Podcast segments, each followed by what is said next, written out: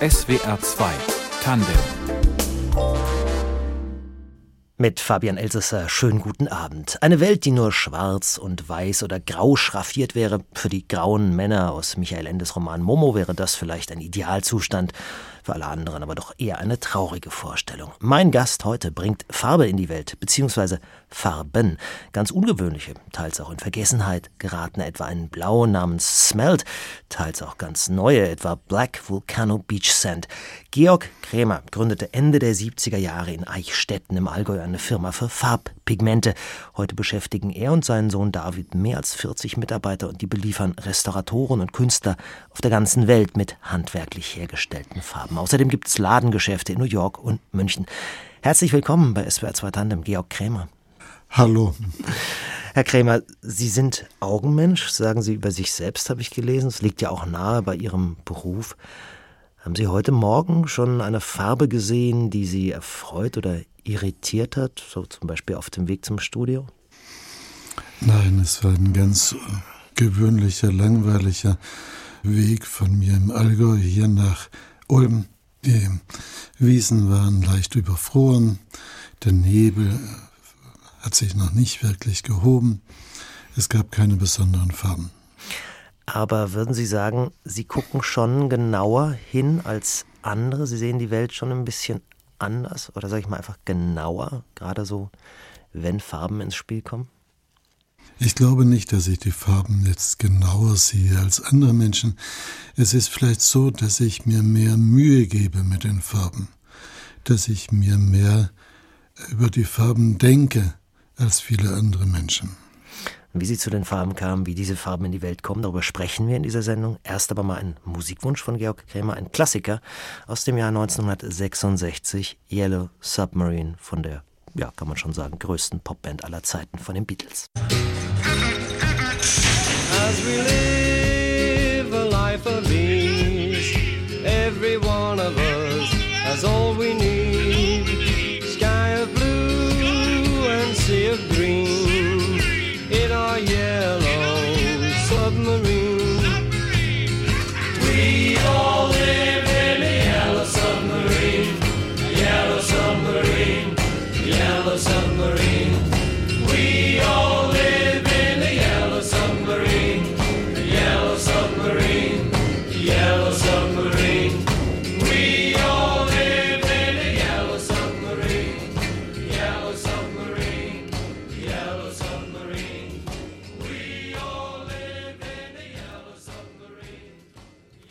SWR 2 Tandem heute mit Georg Krämer, der in Eichstätten im Allgäu Farbpigmente für Restauratoren und Künstler auf der ganzen Welt herstellt. Das eben gehörte Yellow Submarine von den Beatles haben Sie sich gewünscht, Herr Krämer, und Sie haben sich sicherlich was dabei gedacht, oder?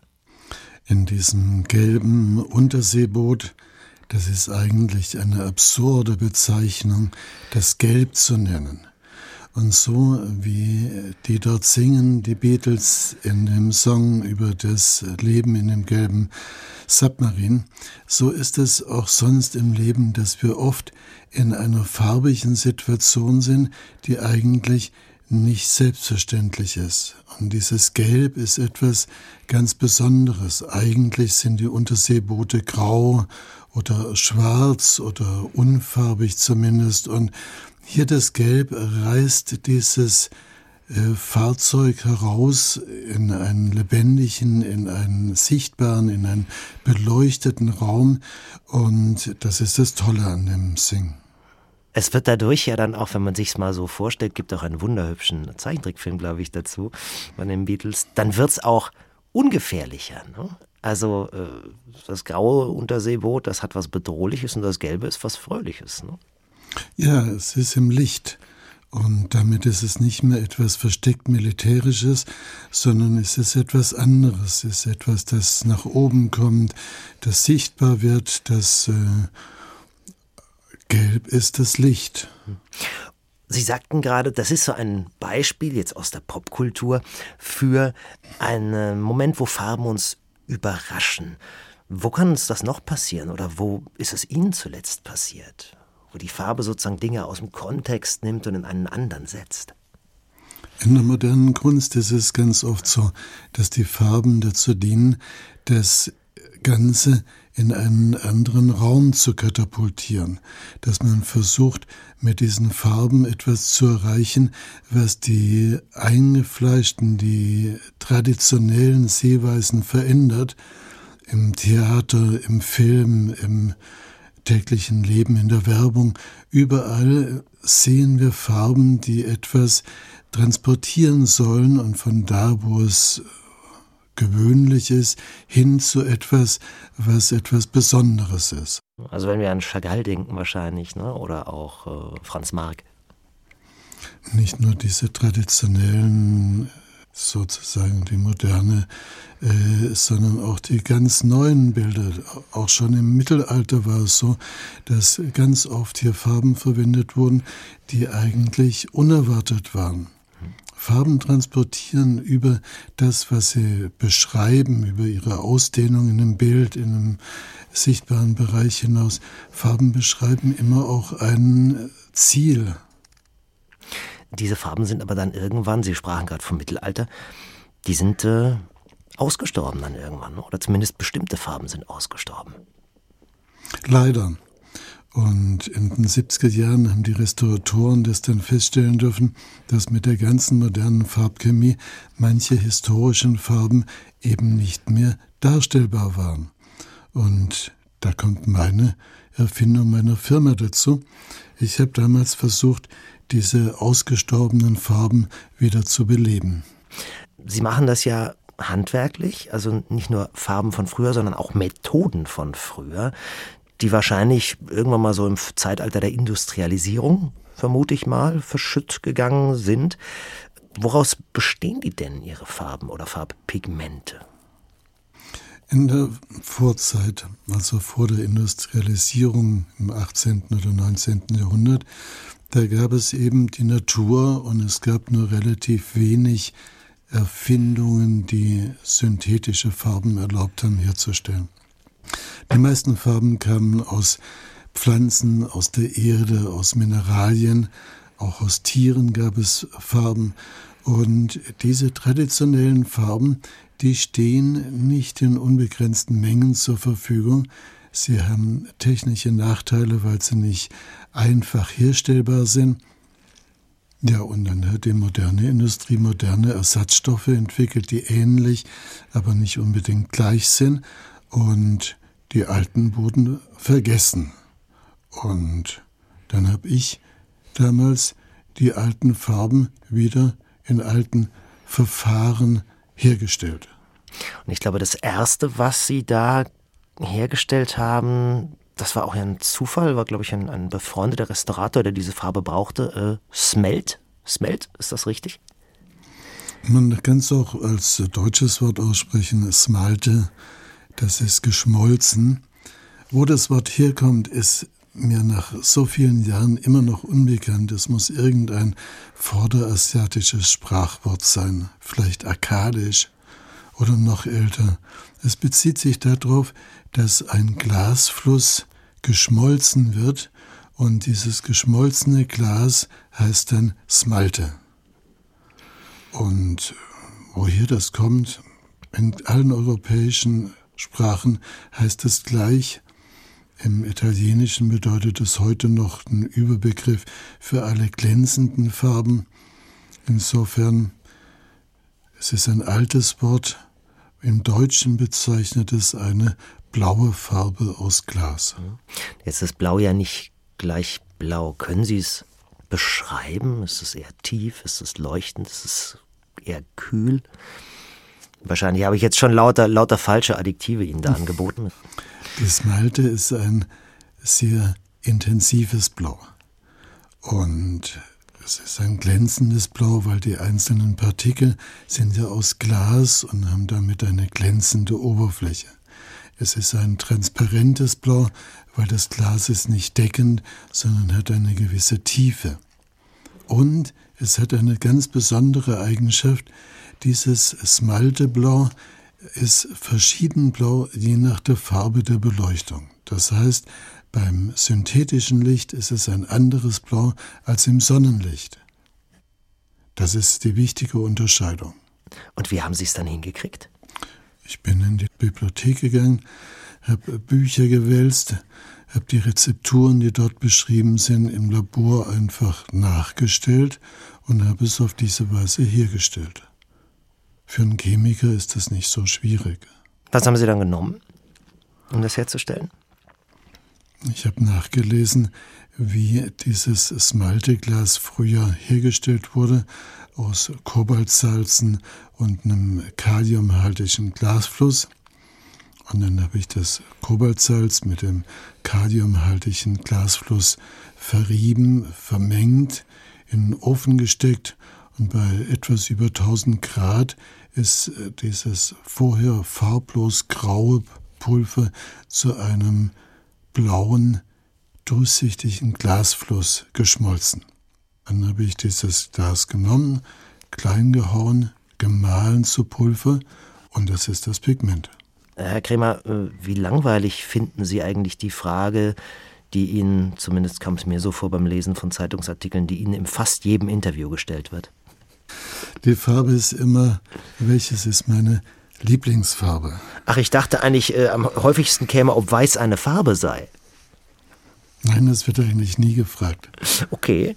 Was ist denn Ihr. Nein, das frage ich jetzt nicht. Da würde mich interessieren. Das, ich habe es in ein, zwei Artikeln über Sie gefunden und dachte mir, ach, das findet er wahrscheinlich total doof, gerade als Chemiker, die Frage, äh, ob weiß eine Farbe ist. Nein, das ist keine doofe Frage. Es ist ja so, wir müssen uns darüber im Klaren sein, dass die Sprache das Medium ist, mit dem wir uns über das, was wir sehen, unterhalten. Und in der Sprache brauchen wir Wörter, die das beschreiben können, was wir sehen. Und dann gibt es so Menschen wie den Herrn Newton oder die Physiker generell, die sagen, weiß und schwarz sind keine Farben, sondern es sind die Summe oder die Abwesenheit von Farbe. Aber das ist eine Spitzfindigkeit. Im täglichen Leben ist es ausreichend, wenn wir das, was wir sehen, mit einem Adjektiv bezeichnen können. Und da ist weiß und schwarz und grau was ganz Wichtiges. Mhm. Und wenn man sich so die, äh, ja, das liegt jetzt nahe, die Farbpalette, also die Palette der Farben, die sie so haben, auch die Namen anschaut, das ist ja teilweise dann schon sehr fantasievoll. Also wenn ich mir äh, sowas angucke wie Black Volcano Beach Sand. Also denken Sie sich dann auch aus, wie könnte diese Farbe heißen? Oder bekommen Sie dann vom Kunden schon quasi den Wunsch, die soll so und so heißen? Also die Farben haben zum allergrößten Teil traditionelle Namen. Mhm. Da habe ich nicht viel zu erfinden, sondern ich nehme einfach, was es von früher her gibt. Und dann gibt es Farben, die wir selber machen, die müssen wir irgendwie unterschiedlich bezeichnen. Und da kommen wir manchmal dann auch auf interessante Namensgebungen.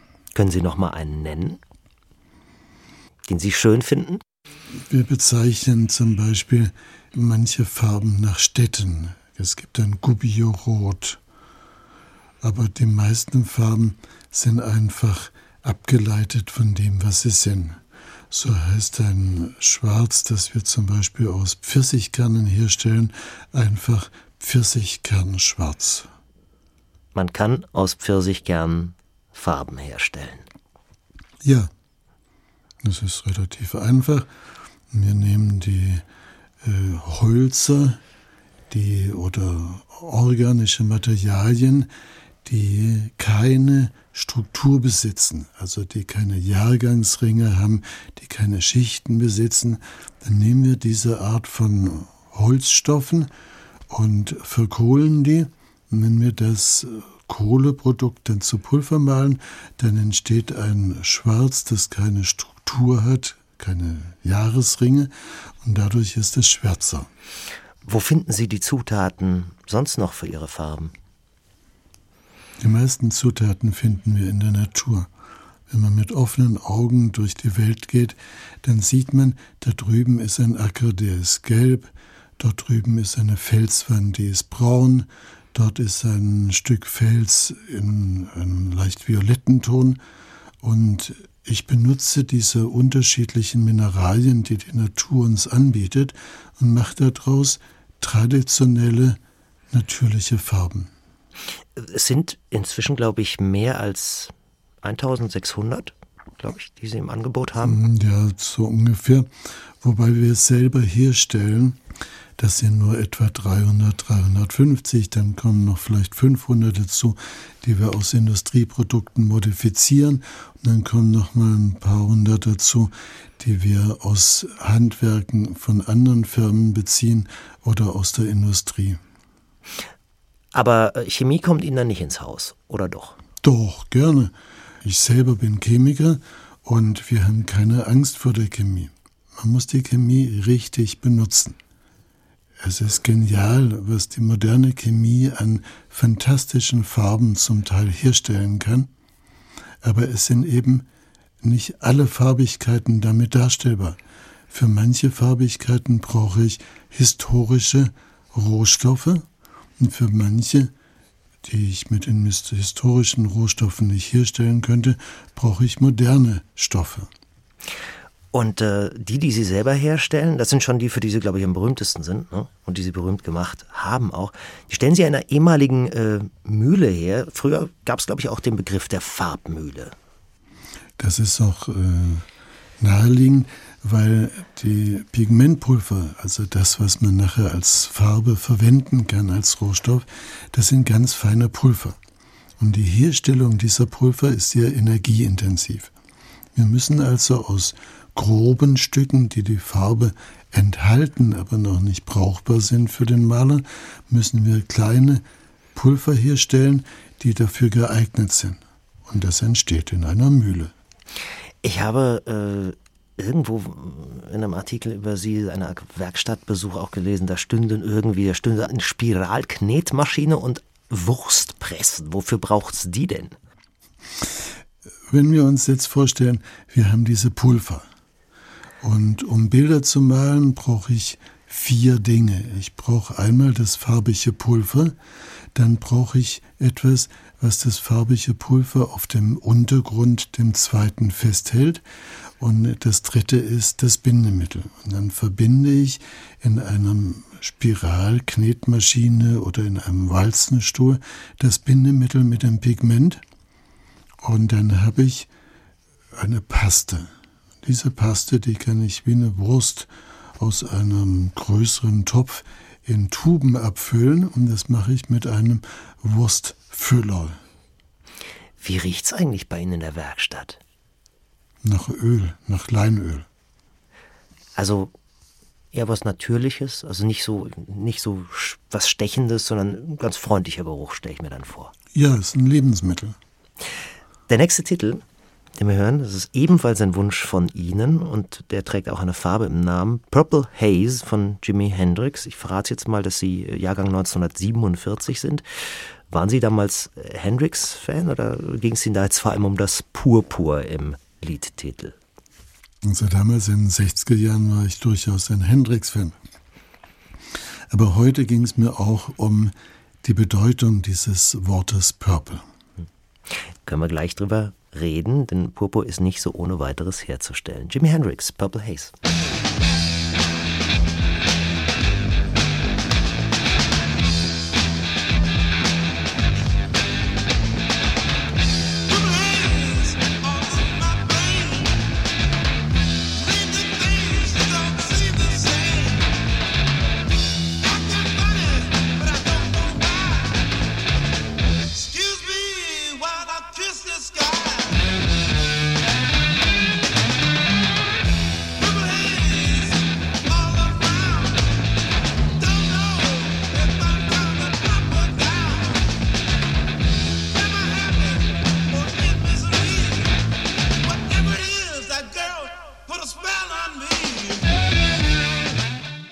Purple Haze von Jimi Hendrix aus dem Jahr 1967. Ein Wunsch von unserem Gast heute in SWR 2 Tandem, Georg Krämer aus Eichstätten im Landkreis Ravensburg. Seit den späten 70er Jahren, frühen 80er Jahren Farbhersteller mit traditionellen und nachtraditionellen Rezepten. Ähm, und ich vermute mal, Herr Krämer, Purpur, das haben Sie auch im Angebot. Natürlich. Ein natürliches Purpur. Ja, und wie, wie wichtig ist das? Ist das, sage ich mal, sehr nachgefragt in der, in der Restauration oder auch in der Kunst oder auch nicht mehr als andere? Es wird ja einen Grund gegeben haben, dass Sie sich äh, einen Titel mit dem Namen oder mit dem Wort Purpur drin gewünscht haben. Purpur ist das äh, absolut teuerste, was es überhaupt gibt. Das war früher so, als die Purpurmäntel nur den Königen vorbehalten waren. Das war später so, als das Purpur dem Papst vorbehalten war. Das ist heute noch so, dass Purpur das absolut teuerste ist, was man sich vorstellen kann. Wir stellen das her. Ja, und wie, wie wird das eigentlich hergestellt? Also aus, aus Schnecken, wenn ich das richtig gesehen habe, oder? Es gibt eine Raubschnecke, die Murex verschiedene Sorten davon. Und diese Raubschnecken, die fressen andere Tiere. Und damit sie es leichter haben als Schnecke, da spritzen sie den anderen Tieren ein bisschen Gift in den Körper, dann werden die gelähmt und dann tun sich die Murex-Schnecken leichter, diese anderen Tiere aufzufressen. Und das Gift, das ist der Stoff, aus dem das Purpur gemacht ist. Das heißt, Sie müssen dann lebende Schnecken zerreiben? Die müssen nicht lebendig sein, aber sie sollten noch nicht zu lange tot sein. Man kann die Schnecken auch melken, sie ein bisschen ärgern, dann spritzen sie das Gift raus und dann kann man das fangen. Und dann fängt man das, diesen Saft von verschiedenen vielen Schnecken und macht daraus Purpur. Das heißt, Sie haben ein Schneckenbecken da rumstehen? Nein, die Schnecken wachsen im Mittelmeer und bei uns im Allgäu gibt es die nicht. Wenn wir das machen wollen, müssen wir irgendwo an die Küste in Südfrankreich gehen und dort können wir das machen. Das heißt, Sie kommen auch viel rum auf der Suche nach den Rohstoffen für Ihren Rohstoff, äh, wenn man es denn überhaupt so nennen darf, denn es steckt ja sehr viel Arbeit drin. Also der ist ja im Grunde schon äh, auch feinst gemahlen, weiterverarbeitet. Aber Sie kommen dann schon viel rum, ne? Nun, die Welt ist rund und wir sind offen für alles, was die Welt uns bietet. Früher war es ja so, dass wir die Welt um uns herum viel intensiver wahrgenommen haben als Menschen. Und heute müssen wir dann manchmal weit reisen. Ja gut, aber Sie müssen ja auch reisen, weil Sie nicht alles bei sich direkt vor der Haustür haben im Westallgäuer Hügelland. Wo hat Sie denn schon überall hin verschlagen, jetzt auf der Suche nach den Rohstoffen? Ja, früher haben die Farbenhändler im Mittelalter die Farben von weit her importiert. Und da gibt es Literatur dazu. Dann besuchte ich in den letzten Jahrzehnten alle möglichen früheren Fundstellen und habe mir das angeschaut. Jetzt haben Sie ja eigentlich äh, erstmal Chemie studiert. Da liegt das jetzt nicht zwingend nahe, was Sie da machen. Das muss ja auch eine Begeisterung sein. Wann hat das angefangen bei Ihnen, so eine so ein Interesse für Farben zu haben oder die auch einfach, sage ich mal, wahrzunehmen?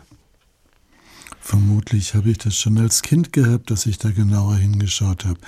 Ich erinnere mich, dass ich als Kind, bevor ich in die Grundschule kam, schon aus einem gelben Ocker, den es im Nachbargrundstück gab, eine Farbe hergestellt hatte.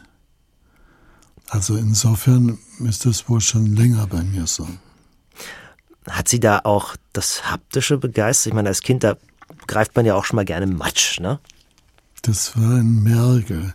Und in diesem grauen Mergel gab es kleine Einschlüsse von gelbem Ocker. Und mein älterer Bruder, der kam damals schon ins Gymnasium, der hat da so Sachen gemalt und dann habe ich ihm aus diesem gelben Ocker eine Farbe gemacht, mit der er dann in seinem Bild hier was darstellen konnte. Wie alt waren Sie da? Vielleicht fünf oder sechs. Also das ist schon ziemlich ungewöhnlich, würde ich sagen. Schon früh berufen.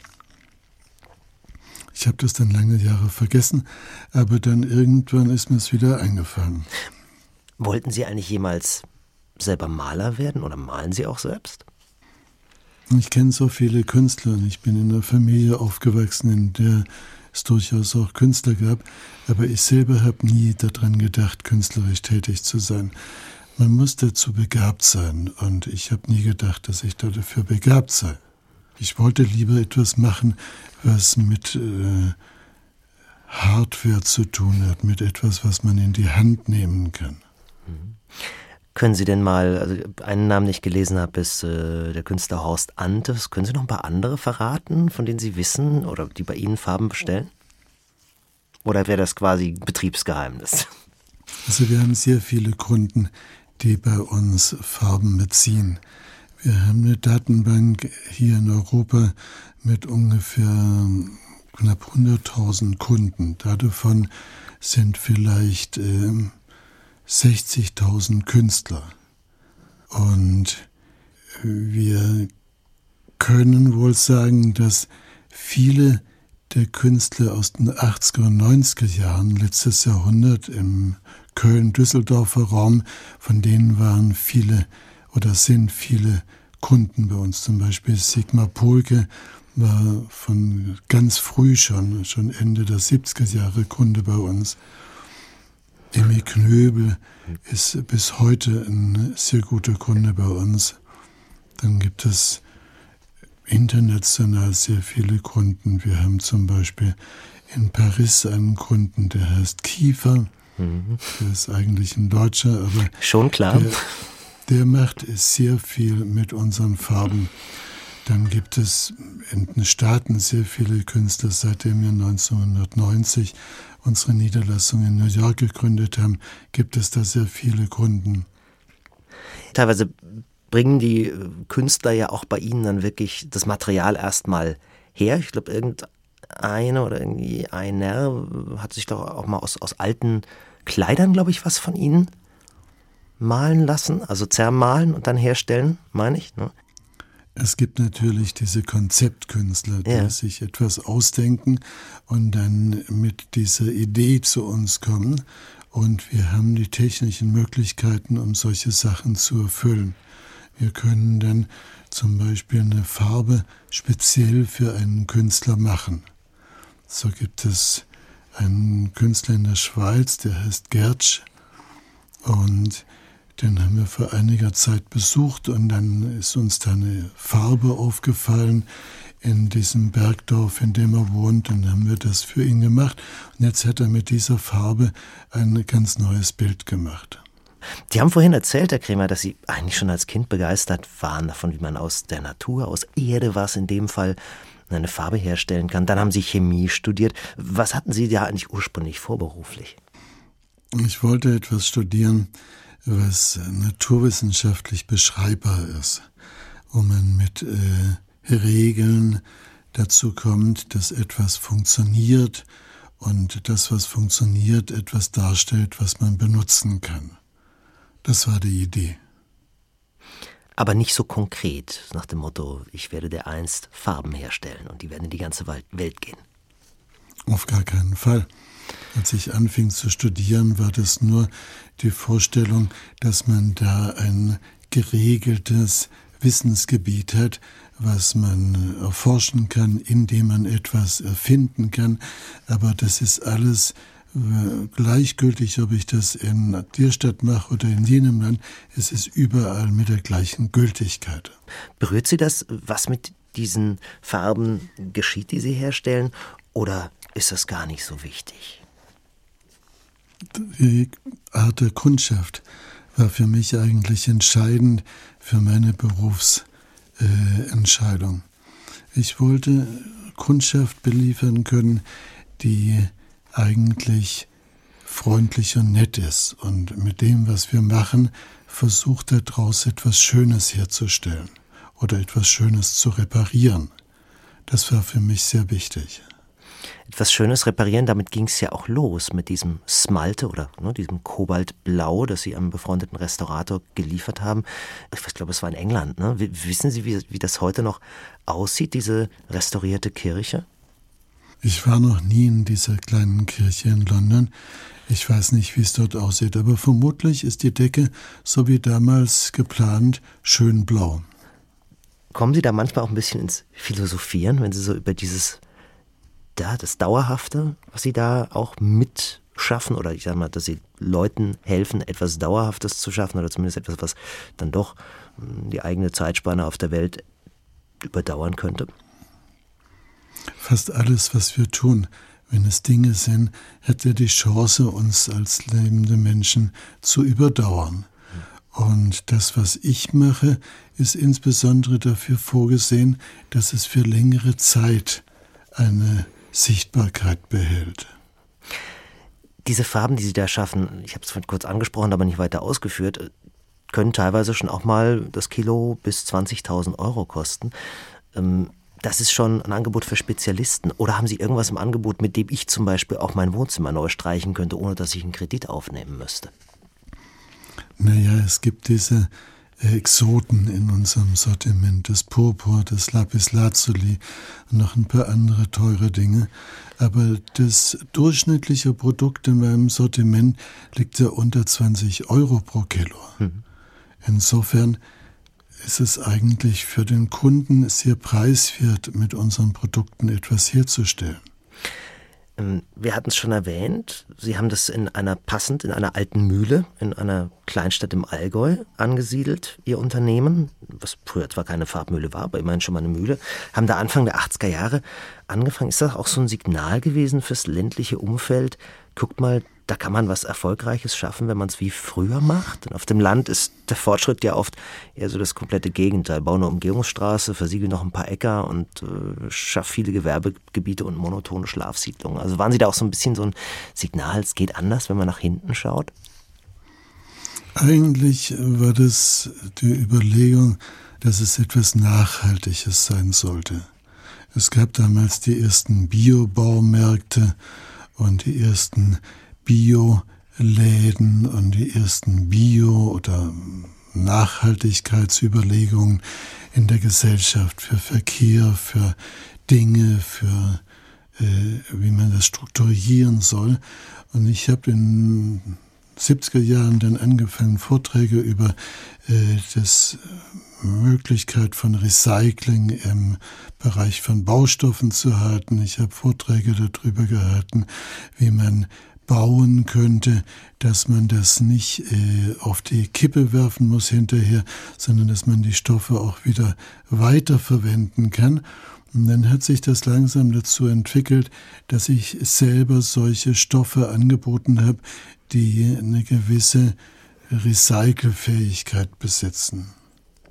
Und ein Teil daraus wurden dann die Farben, die haben sich dann wirtschaftlich sehr gut entwickelt und dann ist es eine reine Farbenfirma geworden. Also Nachhaltigkeit früh entdeckt, Stichwort Nachhaltigkeit. Ähm, Ihr Sohn David, der ist ja mit eingestiegen in den Betrieb, schon, glaube vor fast zehn Jahren, da war er gerade mal Mitte 20. Ähm, war es für Sie äh, schwer, ihn davon zu überzeugen, damit einzusteigen? Er ist ja nicht Chemiker, er ist ja Fotograf. Naja, ich hatte mir immer vorgestellt, als ich die Firma anfing, dass ich dann irgendwann wieder aus der Firma aussteigen würde. Ich wollte nicht mit 75 als Chef in einer Firma stehen, die alleine führen, dann kriege ich einen Herzinfarkt und die Firma geht den Bach runter. Nein, ich wollte mit 60 eine Vorstellung haben, wie ich mein Alter und die Firma äh, strukturieren könnte. Und dann ergab es sich glücklicherweise, dass äh, der Sohn David bereit war und willens, in die Firma einzusteigen. Und das hat er dann auch gemacht. Und dann bestand für mich keinen Zwang mehr, die Firma zu verkaufen. Aber Sie machen jetzt auch so in dieser Gewissheit, dass es da jemanden gibt und Sie das nicht alles alleine stimmen. Sie machen schon noch gerne mit, oder? Ja, natürlich. Ich habe das aufgebaut und es hat mir Spaß gemacht, das aufzubauen. Ich habe da viele Ideen gehabt und es freut mich, dass ich auch heute noch in der Firma mit Ideen immer noch beitragen kann. Dann wünsche ich Ihnen, dass Sie weiterhin viele interessante und gute und überraschende Ideen haben. Danke. Alles Gute und herzlichen Dank, dass Sie bei uns waren, Georg Kremer. Das war SWR 2 Tandem. Die Redaktion hatte Rudolf Linsen, Technik in Baden-Baden Doro Vossen, Technik im Studio Ulm Jasmin Wüst, Musikauswahl Tristan Reiling. Ich bin Fabian Elsesser und wünsche noch einen bunten Abend.